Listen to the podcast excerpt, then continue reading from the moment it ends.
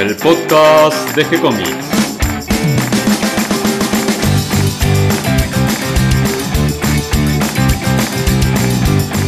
Muy bienvenidos a un nuevo episodio de G-Comics. Hoy me acompañan Claudio Díaz y Mario Working.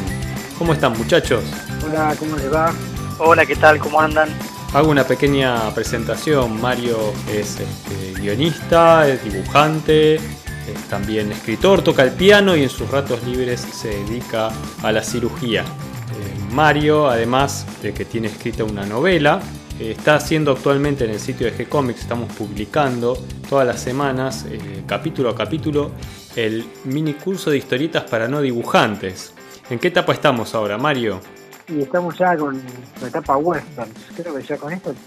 No, no, todavía falta cosas como para poder ambientar nuestra, nuestra historieta en el, en el ambiente del lejano y salvaje oeste. Además le estuvimos agregando algunos videos, eh, estuviste experimentando con dibujar frente a la cámara y resolver eh, estas imágenes, estos ejemplos que estaban estáticos en el blog eh, de una manera un poquito más dinámica a través del video. Así que estamos experimentando ahí, iniciando la parte de YouTube de G-Comics. Y hablando de YouTube y de los videos, pueden encontrar en la sección de, de videos de G-Comics los videos de Claudio Díaz, donde eh, está haciendo un recorrido por la historia de la fantasía. Eh, una propuesta muy interesante. Claudio siempre nos sorprende con alguna historia desconocida, algún libro recomendado que no teníamos ni idea que existía, o algún autor eh, perdido ahí en las revistas Pulp. Claudio, eh, recordanos en qué sección estamos actualmente, qué parte de la historia de la fantasía nos estás contando. Sí, cómo no, gracias, gracias por mencionarla. Y está en G-Comics salieron ya seis eh, videos con su correspondiente transcripción eh, clipeada para el que lo quiere leer y con las ilustraciones, eh, con los escaneos de los libros, de las portadas grandes para poderlos reconocer y salir en su búsqueda. Mientras que en YouTube tengo algunos más que todavía no han salido, pero bueno, está demorado ahora porque eh, estoy dedicando casi todo mi tiempo a terminar mi novela y cuando la termine, entonces voy a retomar los videos Igual quedan un montón para subir a G-Comics todavía, así que pueden ir viéndolos en G-Comics que están ahí ordenados. Sí, lo interesante de publicarlos en el sitio es que además de poder, de poder ver el video como lo encuentran en YouTube, eh, tienen el texto transcripto de, de, todo lo que estás explicando en, en ese episodio claro. y como vos decís, las imágenes que a veces eh, se pierden un poquito eh, mientras vos estás hablando, uno no alcanza a ver en detalle la, la portada, qué autor es y bueno, todo eso después recorriendo claro. el texto y viendo las imágenes es, es una manera de, de afirmar y el conocimiento. El tiempo es tiranosaurio, entonces eh, uno no puede eh, escanear y poner la imagen en el video porque ya implica todo un trabajo de edición que no hay manera de hacerlo. Entonces la única manera de tener un video por semana como estuve haciendo fue eh, escribirme el texto, decirlo en cámara y hacerlo todo corrido y después filmar al final todas las tapas juntas. Pero bueno, como vos decís, en G-Comics se puede hay lugar para verlas una por una y bien en grande para que el libro pueda ser reconocido y más fácil de Quizás encontrar. necesitarías para grabar los videos eh, un compañero, un sidekick, que es el tema que traemos hoy. No hay presupuesto. Bien, hoy vamos a hablar, como estaba diciendo, de los sidekicks, o sea, los compañeros de, de los héroes, aunque también digamos, los villanos tienen sus compañeros, eh, quizás eh, se los reconoce con otro nombre, eh, pero esto viene desde, desde antiguo, eh, sus comienzos los tiene en la literatura, ¿no es cierto, Mario? Sí, porque nosotros hemos hablado, digamos, de, aparte del héroe, en el camino del héroe, de, dentro de los personajes secundarios, aparte del héroe, está tal vez el más importante para generar, digamos, conflicto y acción, que es eh, el némesis, ¿no? El villano. Y entre los dos generan los polos más importantes donde se desarrolla la historia.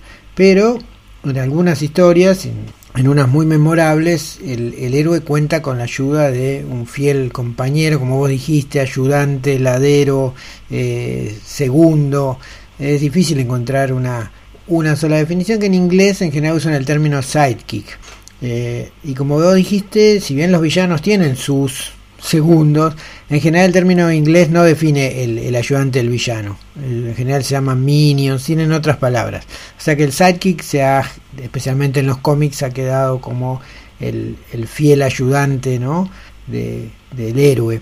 Y, la, y desde el punto de vista, como dijiste, literario es muy antiguo, ya si nos referimos a uno de los primeros textos que es el de el sumerio ¿no? del, rey eh, Gilgamesh, él hace referencia a Enkidu, que es su, digamos, compañero del alma que murió y con el cual generaba todas sus aventuras. Y después, eh, digamos, hay ciertas referencias, uno puede encontrar así estas cosas, pero el, que llama, el que, digamos, marca mucho y, pasa a ser el personaje literario importante de sidekick o ayudante es recién con la, primera novela conocida, ¿no? que es la de Cervantes, eh, eh, el ingenioso hidalgo Don Quijote, y es la figura de Sancho Panza, ¿no? con lo cual eh, ya todo el mundo conoce como Don Quijote y Sancho Panza, ya cuando el sidekick se hace muy popular ya es imposible no, no nombrarlo, y tal vez es el primer ejemplo literario así de mucho peso. Yo no me olvidaría de la Ilíada, la historia de Aquiles y Patroclo, donde Patroclo, en una de las principales batallas eh, frente a los troyanos, toma el lugar de Aquiles, que no participaba en aquel momento en la batalla, en la batalla por las discusiones que había tenido con el rey de todos los aqueos, y em, se viste como Aquiles. Eh, los, compañeros creen que es efectivamente Aquiles el que va a, la batalla y eh, cobran valor y derrotan a los troyanos que retroceden otra vez hacia la ciudad. Eh, esta característica que em, toman a veces los sidekicks, que es la de ocupar el lugar del héroe en alguna situación de, mucho riesgo o de ausencia del héroe. Lo que pasa que justo, o sea, te imaginas si Frederick Burton, el psicólogo este loco que logró derribar ah. los cómics, hubiera hecho hubiera hecho toda una, una panzada con la historia de Aquiles y Patroclo. igual es tarde, tarde para participar en ese estudio, pero sí, que el tipo... Sí, porque él, decía que Batman y Robin tenía componente homosexual y más eso. Pero bueno, tenés razón, no, no, sí, ya la, la, idea tiene alguno, pero a ver, de literario eso es cierto, que Panza se lleva todo, y yo creo que después hasta Watson, con sí, Holmes, es difícil encontrar a alguien que tenga tanto peso, ¿no? Como Sancho Panza, porque evidentemente... Sí, en, en las aventuras de Alan Quatermain tenés eh, a um, Umslopogas, el guerrero Zulu Umslopogas, que es muy importante también y aparece en varias las novelas. Si bien es un tipo valiente y en general forzudo, y el héroe no tanto, el héroe es un tipo precavido e inteligente, eh, hace de psychic para las cosas, eh, para las pruebas de fuerza, digamos, o sea, está un poquito revertida la relación. En lugar de ser el héroe el que pelea y el otro el que razona, en las aventuras de Alan Quatermain, eh, el inteligente es precavido, es razona y, y, el que agarra el garrote y entra a dar masazos es un flop. Y, en, realidad, claro, en literatura, el sidekick empieza a ser que Claudio a veces complemento, es a veces es el elemento cómico, ¿no? Como Sancho Panza, donde uno puede reírse, ¿no? De claro, toda la locura. Y muchas veces, como vamos a ver en historieta, es el elemento de identificación, pero con, con Watson. Claro. Eh, uno no se puede identificar con los héroes en general porque le quedan muy grandes, pero es fácil identificarse con el site, que es una manera de entrar, ¿no? Uno puede identificarse más con Watson, o sea, es uno está más cercano al site que al héroe en general. Y por otro lado, es una figura que complementa y humaniza, ¿no? Porque Sancho Panza humaniza de alguna manera la locura de Quijote, Watson humaniza la locura de, Holmes. Claro. Eh, hay un, complemento importante y, es como, algunos dicen que es la función, la vieja función del coro griego, ¿no? También, que era el elemento que explicaba y que permitía a la gente que estaba ahí entrar a la historia. Y es que ser un narrador omnisciente a veces es engorroso y pesado para el lector es mejor que sea un, secuaz del protagonista el que el que diga o comente lo que está pasando y dé su opinión para que el lector lo, lo entienda. Sí, o incluso que a veces haga las preguntas para que conozcamos la, el pensamiento del héroe o la psicología del héroe a través de, estas preguntas que hace el compañero. Bueno, y después toda esta tradición literaria obviamente aterriza los cómics ya desde temprano. Sí, ya desde los primeros aventureros que tenemos eh, sidekicks o compañeros Flash Gordon lo tiene Sarkov, que precisamente Flash Gordon, como es de aventuras en el futuro, en, otros mundos, Sarkov tiene que ser un científico. Samantha, de aventuras en lugares exóticos, lo tiene a Lothar.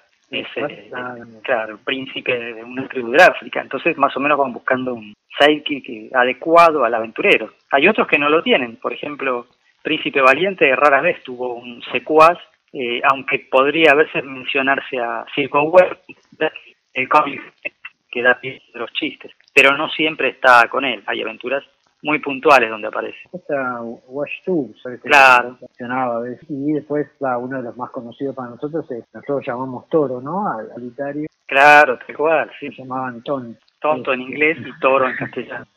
Después creo que Calimán, ¿no? El que personaje Calimán también, sí, tenía un chico. Sí, ¿cómo se llamaba? Oh, me olvidé. Con ese era. sí, Sorín, Sorín, ¿será? Sí, creo que sí. con él. No, bueno, por ahí se me confundió con el director de cine. y por supuesto toda esta tradición después invade el resto de héroes, animación y edición y para nombrar el, más importante de los cómics, si bien el primer antecedente es en la época de oro, conocemos a Fatman, que era un personaje tipo Sancho Panza, superhéroe, se llama Mister América, desde los 30. Y no sé si Spirit no tenía tan ayudante. Sí, eh, Spirit tenía. En 40 es la aparición de Robin, ¿no? En los 40. Claro, Robin es el más importante a nivel referencia, pero ya en esta época entramos en los sidekicks infantiles o adolescentes, porque mm, el público ya se había decantado básicamente, el público ya no era eh, como antes toda la familia que leían las tiras en los diarios, sino que ahora eran chicos que compraban específicamente la revista de cómics, el comic book, por lo tanto había que dirigirse a ellos y había que ponerles un personaje, esto según el marketing, había que poner un personaje más cercano a ellos para que se identificaran eh, eh, acompañando al héroe en sus aventuras. Sí, eso funcionó porque yo decía de chiquito, para mí el disfraz de Robin me tenía algo que uno se identificaba con la edad de Claro, claro. Y, no podía identificarse con Batman, entonces uno quería el disfraz del héroe que tenía más o menos cerca. Y como vos decís, ahí la elección de los chicos fue por una cuestión de marketing, era para que todos los chicos que leíamos nos identificaran, después Capitán América, Mosquema, ¿no? Con Bucky. Claro, con Bucky, exactamente.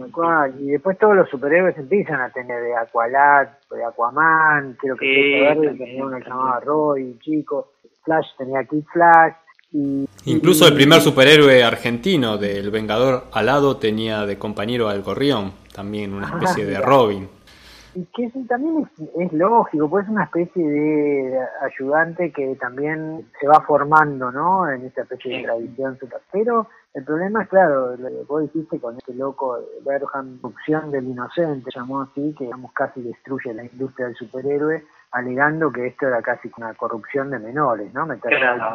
Eh, en el caso del juicio de Frederick Wertham, lo que decía él, hoy sería indefendible porque eh, en ese momento tenía apoyo político y, de la sociedad para, para culpar a los cómics de los delitos, pero en realidad los cómics estaban dirigidos a chicos y los chicos no veían, eh, no tenían en la mente eh, lo que un grande podía ver en una relación entre el héroe y su sidekick. O sea, el tipo lo veía Freddy Wertham porque el cómic funcionaba como una como un, como un espejo, digamos. Él veía lo que quería ver, no, no necesariamente los que los pibes iban a ver en esa historieta pero prácticamente terminó con... Y terminó con muchísimos cómics, sobre todo con los que no eran de superhéroes. Y con alguna editorial completa como, como ese, una editorial completa que desapareció. Las aventuras en la selva desaparecieron. Y después, después de ahí lo que vemos son muchos sidekicks en la televisión, ¿no? La televisión en los 60 empieza a tomar un poco el papel de los cómics, un montón de dibujos animados con sidekicks. Yo, para que lo que me acuerdo son Bubu, Soyogi, Generalmente en los dibujos animados el personaje principal siempre tenía a un segundo que lo acompañaba. Eh, me estoy acordando también de los picapiedras, eh, Pedro y Pablo. Claro, exactamente. sí, y para mí después había uno, ustedes no se acuerdan, se llamaba Batsy. Sí, sí, sí. Un karate, joda. Bueno, otra de la serie de los 30 que era la Ispon Verde. Claro. En ese caso, una dupla que, que me parece que nació en la televisión, eh, en la radio antes que en la televisión. En la radio. Aunque en este caso en particular de, de Cato después le, le, compitió un poco al Avispón Verde, ¿no? Con Bruce Lee, ¿puede ser? Claro, sí, sí, gracias a Bruce Lee sí le sacó claro. protagonismo. Así que como los sidekicks terminan reemplazando. Bueno, los sidekicks muy importantes evolucionan y a veces toman secundariamente el papel de héroe. Lo que pasa con Robin. Robin es un personaje tan importante que tiene solo como Robin, sino que primer Robin termina siendo ¿no? De.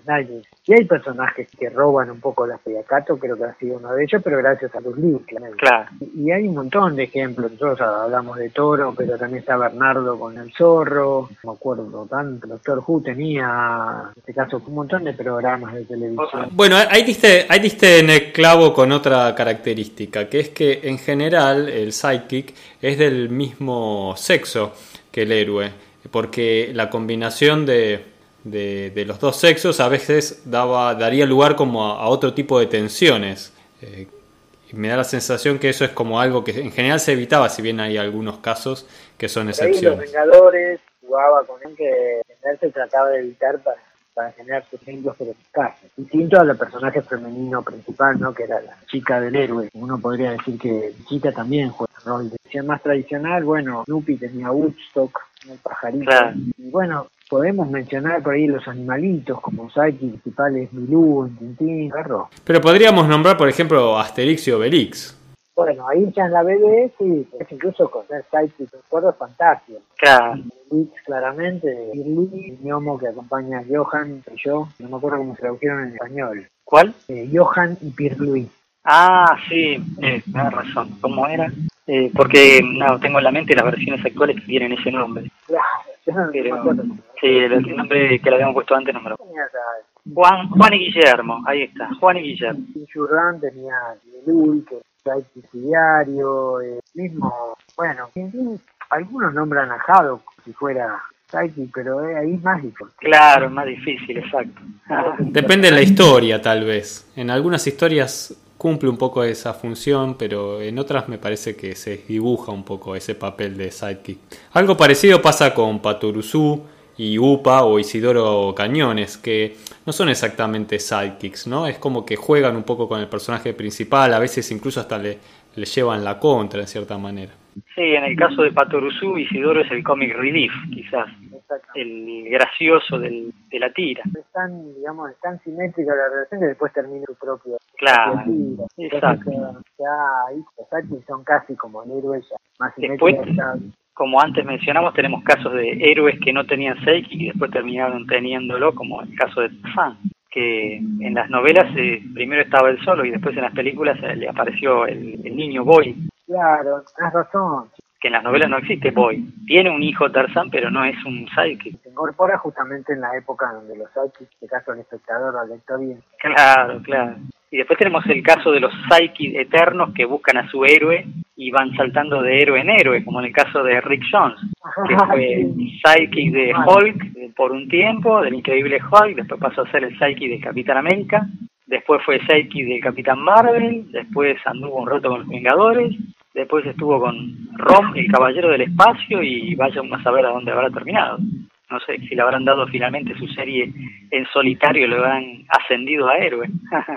Pero sí, sí, lo han usado de Psyche muchas veces para muchos Me gusta la idea con la que jugaron en la película de Los Increíbles, con esta idea del sidekick que después se vuelve, tras haber fracasado en, su intento de ser un sidekick, me estoy refiriendo, creo que se llamaba Woody, el, pelirrojo, ah, que, quiso asistirlo, claro, a, a Mr. Increíble y que al final termina convirtiéndose en el archienemigo.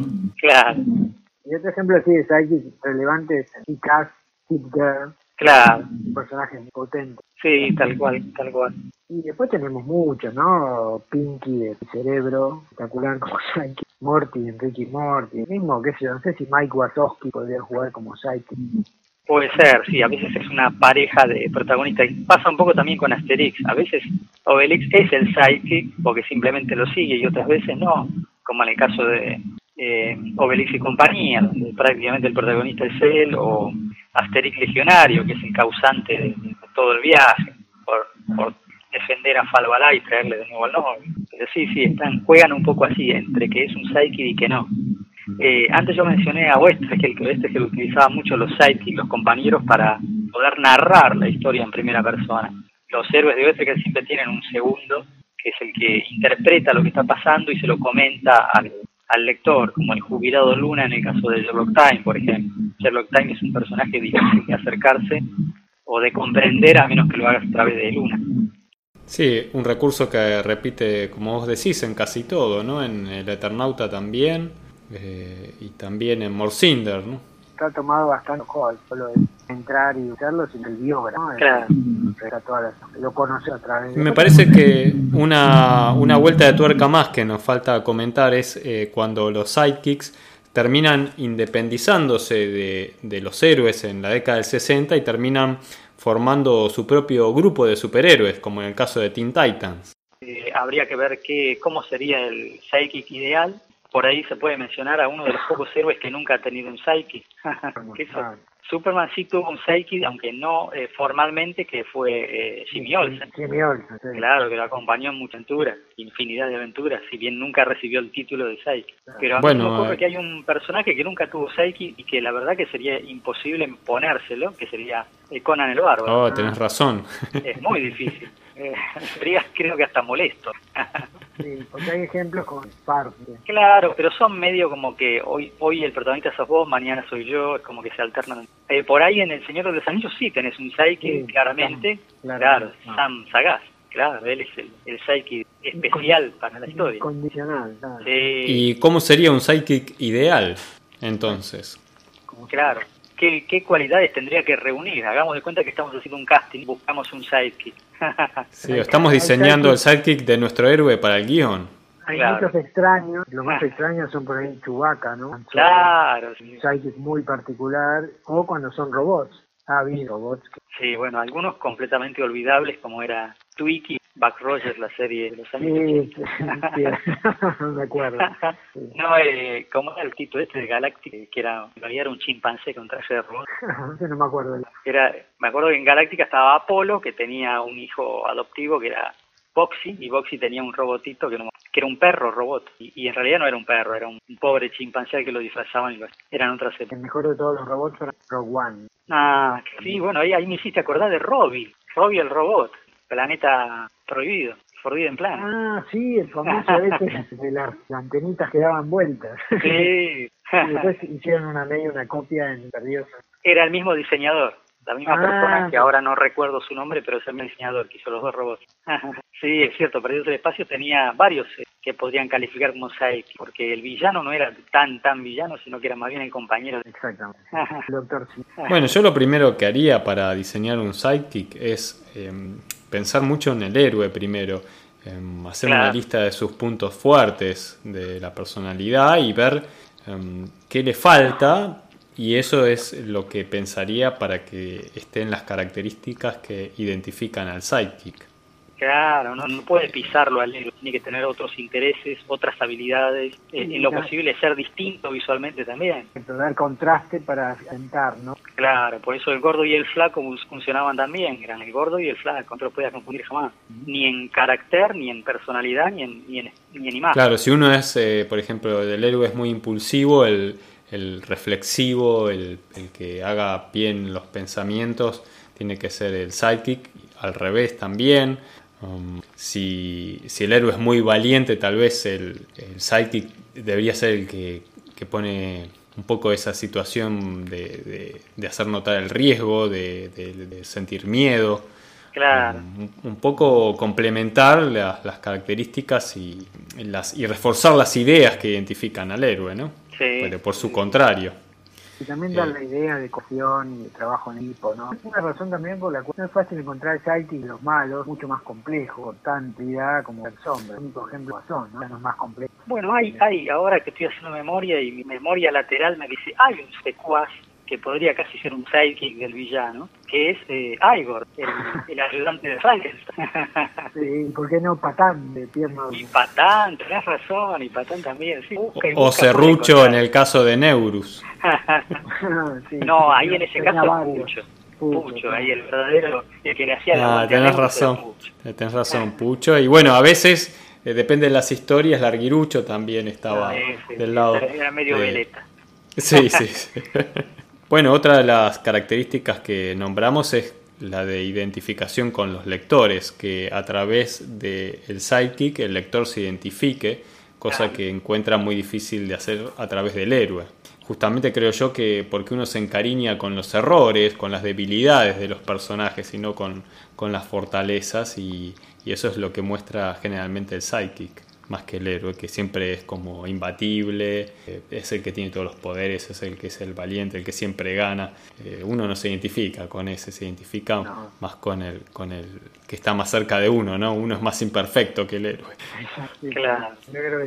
Y vos habías dicho, Mario, también el toque humorístico, eso no hay que olvidarse, a veces en las historias, sobre todo si nos la tomamos muy en serio, eh, pierde credibilidad la historia. Necesitamos a veces algo que rompa un poco esa, esa dureza, eh, el toque gracioso que, que, lo vuelve más, la vuelve más real a la historia y más creíble a los personajes. Ah, me acuerdo de Passepartout.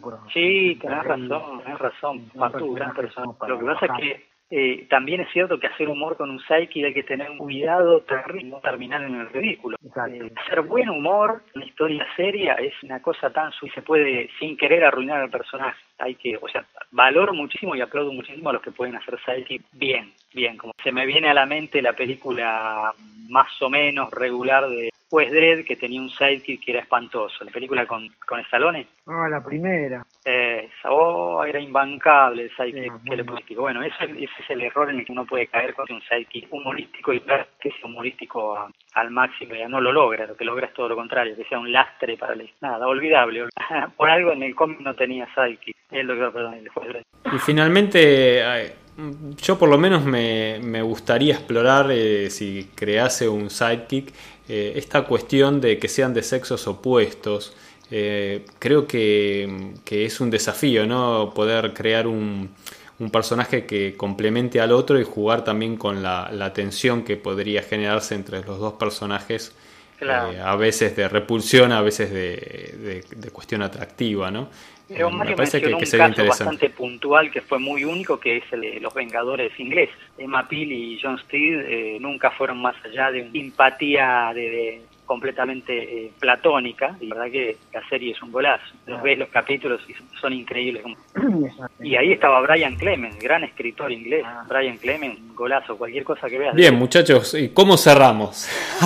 Ah. Necesitamos un, Claro, bueno, pongamos que, haga un chiste y cierre. ¿Qué condiciones debe reunir un Psyche? Para empezar, tiene que tener disponibilidad a las 24 horas. Si es posible, también medio de locomoción.